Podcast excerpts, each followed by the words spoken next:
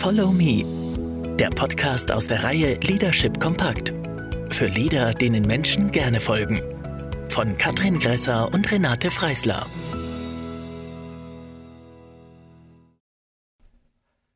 Die Selbstorganisation fördern. Schon immer haben sich Menschen zusammengeschlossen, um mit vereinten Kräften etwas zu erreichen. Zum Beispiel um Dämme und Deiche zu bauen, eine Charity für einen guten Zweck zu organisieren oder im Katastrophenfall Menschen zu helfen.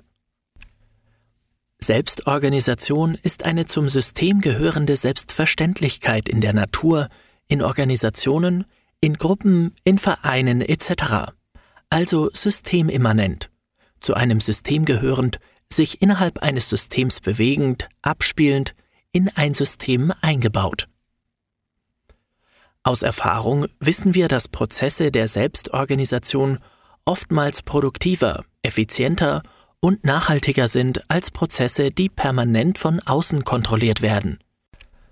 Selbstorganisation ist vor allem dann eine gute und immer häufiger die einzige verbleibende Lösung, wenn dynamische und komplexe Projekte und Aufgaben umzusetzen sind. Im Vordergrund der selbstorganisierten Teams stehen die Prozesse. Die Ausrichtung orientiert sich an der Vision und an den Zielen.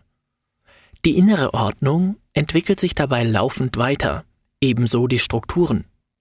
Aufgaben im Team werden nicht von der Führungskraft verteilt, sondern flexibel von den Teammitgliedern nach dem Pull-Prinzip statt Push übernommen.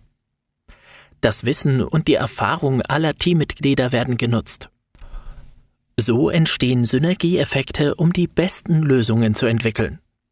Es wird versucht, alle Betroffenen einzubinden, im Sinne von Betroffene zu Beteiligten machen. Das fördert die intrinsische Motivation. Selbstorganisation bedeutet also nicht, dass das Team sich selbst überlassen wird. Die Führungskraft bzw. das Führungstandem Tridem gibt Orientierung, liefert Zusammenhänge und Rahmenbedingungen. Übrigens, Shared Leadership ist eine der am stärksten wachsenden Führungstrends der letzten Jahre. Das heißt, die Aufgabenverantwortungen werden geteilt.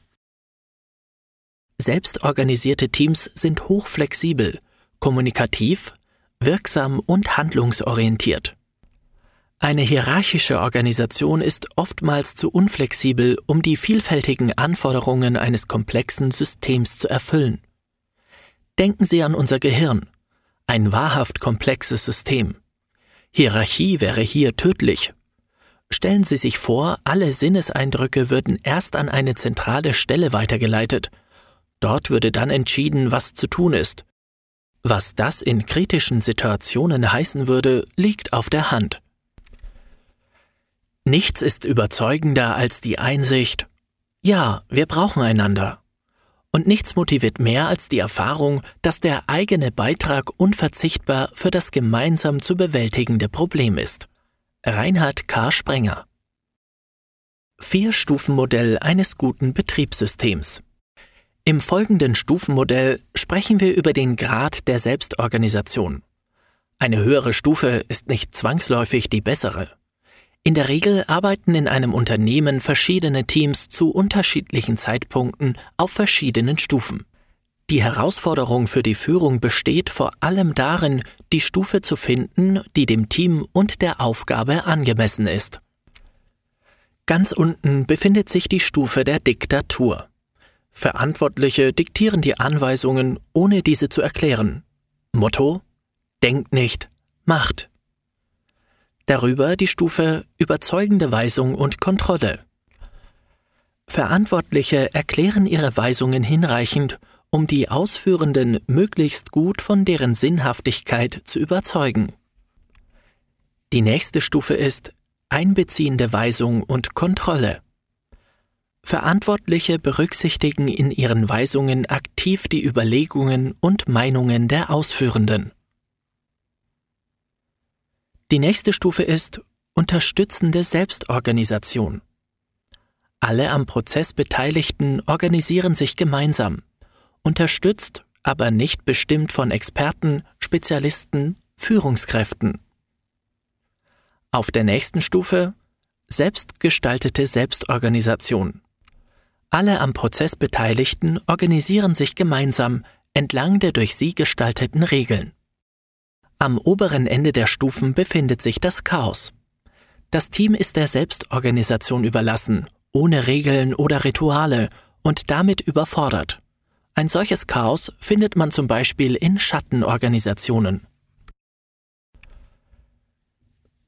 Selbstorganisation und Führung mit einem höheren Grad an Selbstorganisation benötigen Teams eine besondere Unterstützung. Die Rollen sind zu klären und müssen eingeübt werden. Die Mitarbeiterinnen und Mitarbeiter sind in die Eigenverantwortung zu führen und zu befähigen. Wichtig ist es, dass die Menschen beteiligt und gefragt werden. Es ist auch darauf zu achten, dass sich alte Muster nicht wieder einschleichen, insbesondere in stressigen und hektischen Zeiten. Gehen Sie die Veränderungen ruhig an. Es braucht Geduld und Zuversicht, bis sich die Wirkung entfaltet.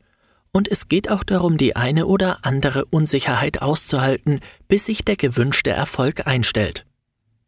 Pilotprojekte, die selbstorganisiert durchgeführt werden, sind eine gute Möglichkeit, schrittweise in die Selbstorganisation einzuführen. Führungskräfte in selbstorganisierten Teams haben eine hohe Problemlösungskompetenz und stecken den Rahmen ab, in dem sich die Mitarbeiter und Mitarbeiterinnen bewegen, vergleichbar mit den Seitenlinien eines Spielfelds. Die Führungskräfte vermitteln dem Team Sinn, das Wozu. Selbstorganisation funktioniert gut, wo die Beteiligten ein gemeinsames Problem haben, das es zu lösen gilt. Jeder bringt sich mit seinen Stärken und Möglichkeiten ein. Es entwickelt sich ein vernetztes, dynamisches Denken. Der Einzelne weiß, wer noch mit unterstützen kann oder wo jemand gebraucht wird. Die Motivation ist enorm hoch. Alle haben ein gemeinsames Ziel. Selbstorganisation in Unternehmen kann die Mitarbeiterinnen und Mitarbeiter aber auch verunsichern oder es erscheint unbequem. Jetzt muss ich selbst die Verantwortung übernehmen. Es ist doch viel einfacher, die Probleme von meiner Führungskraft lösen zu lassen. Solche und ähnliche Aussagen haben wir beim World Café in unseren Veranstaltungen gehört. Ja, auch das gilt es zu berücksichtigen. Hindernisse und Widerstände ernst zu nehmen, die Mitarbeiter und Mitarbeiterinnen einzuladen, den Weg mitzugestalten. Wie ist das zu schaffen? indem sie ein Umfeld schaffen, in dem Verbundenheit und Zugehörigkeit entstehen, wo die Bedürfnisse der Einzelnen und der Gruppe befriedigt werden. Dann werden sie erleben, dass die Beteiligten für ein echtes gemeinsames Ziel auch bereit sind, ihr Ego hinten anzustellen.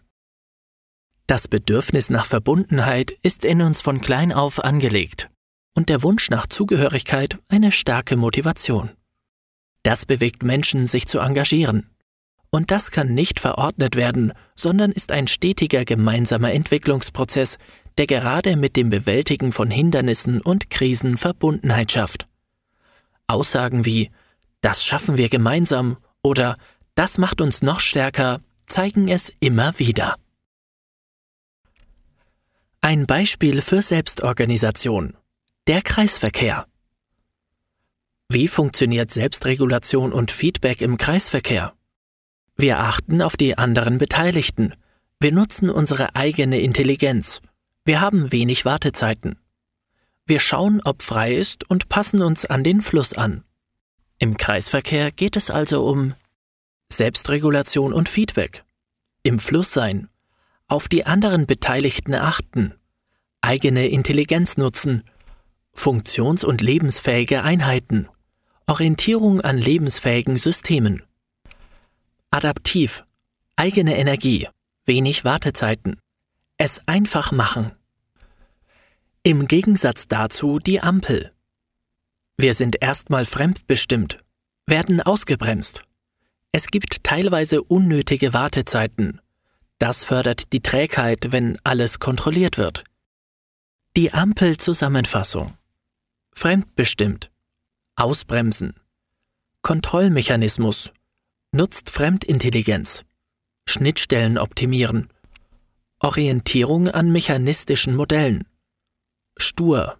Immer gleich. Nicht adaptiv. teilweise unnötige Wartezeiten, fördert die Trägheit, wenn alles kontrolliert wird. Der Kreisverkehr setzt sich immer mehr durch, doch manchmal holen einen die alten Gewohnheiten wieder ein und dann entsteht der kontrollierte Kreisverkehr. Die Ampel wurde ersetzt durch den Kreisverkehr und dieser wurde dann kontrolliert durch vorgeschaltete Ampeln. Wie ist das in Ihrer Organisation? Wo sind Sie bereits gut im Fluss und fördern die Selbstorganisation, die Eigenverantwortung und Selbstregulation und an welchen Stellen wird der Kreisverkehr noch kontrolliert? Wie ist die Kommunikation in Ihrem Unternehmen? In siloartigen Strukturen, die langsam und träge sind? Oder wird direkt mit den Mitarbeitern und Mitarbeiterinnen zum Beispiel über einen Blog der Geschäftsführung kommuniziert? Wie verfolgen Sie Schlüssel- und Change-Initiativen? Mit dem immer wieder selben Kreis von vertrauten Menschen?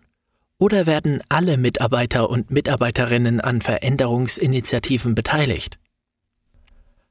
Wo sind bei Ihnen Verzögerungen im System? Wo stockt der Informationsfluss von der Spitze bis zur Basis? Wo verkümmern gute Ideen oder kommen gar zum Stillstand? Haben Sie die Bedürfnisse Ihrer Kunden im Fokus? Oder haben Sie diese schon längst aus den Augen verloren und beschäftigt sich die Organisation zu stark mit sich selbst, ist unflexibel und bürokratisch? Der Verwaltungsgeist Wer zu viel plant, den überrascht jeder Zufall. Wird zu viel geplant und kontrolliert, breitet sich der Verwaltungsgeist aus. Es wird nur über Zahlen geführt, wenn man das überhaupt führen nennen mag. An sich ist es eher ein Verwalten. Das Unternehmen wird gemanagt, doch Innovation und das Gestalten der Organisation bleiben auf der Strecke. Jedes Detail muss genauestens geplant sein. Für alles gibt es eine Checkliste und einen Bleistift gibt es nur mit Antragsformular. Doch was Menschen zufrieden macht bei ihrer Arbeit, wird dabei übersehen. Etwas bewirken zu können, Sinn bei der Arbeit zu empfinden, das kennt der Verwaltungsgeist nicht. Es ist klar, dass Wirtschaftlichkeit für jedes Unternehmen wichtig ist und die Prozesse optimiert gehören. Gleichzeitig bringt reines Produktivitätsdenken das Risiko, den Menschen dabei zu verlieren. Manchmal wäre es wichtiger, in das menschliche Miteinander zu investieren. Das würde mehr Geld sparen, als wenn jeder Cent in die Optimierungswut gesteckt wird. Ein gut funktionierendes Team arbeitet sowieso daran, möglichst effizient zu arbeiten. Was bedeutet agil und erfolgreich führen? Es hat sich herumgesprochen, dass es erfolgreiche Unternehmen gibt, die Herausforderungen schneller erkennen und effektiver lösen als andere. Eine neue, andere Art der Führung ist gefragt, und die Teams sollen eigenverantwortlich und selbstorganisiert zusammenarbeiten.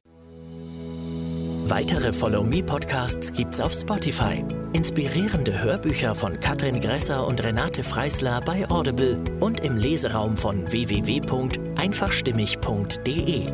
Spannende Themen für eine Arbeitswelt im Wandel, die längst mehr braucht an mutigen Zukunftsvisionen, Begeisterung und Herzblut. Sie haben Lust auf einen direkten Austausch mit den beiden? Dann einfach direkt Kontakt aufnehmen unter info at einfachstimmig.de oder besuchen Sie uns auf Facebook, Xing oder LinkedIn. Follow Me, der Podcast für Leader, denen Menschen gerne folgen.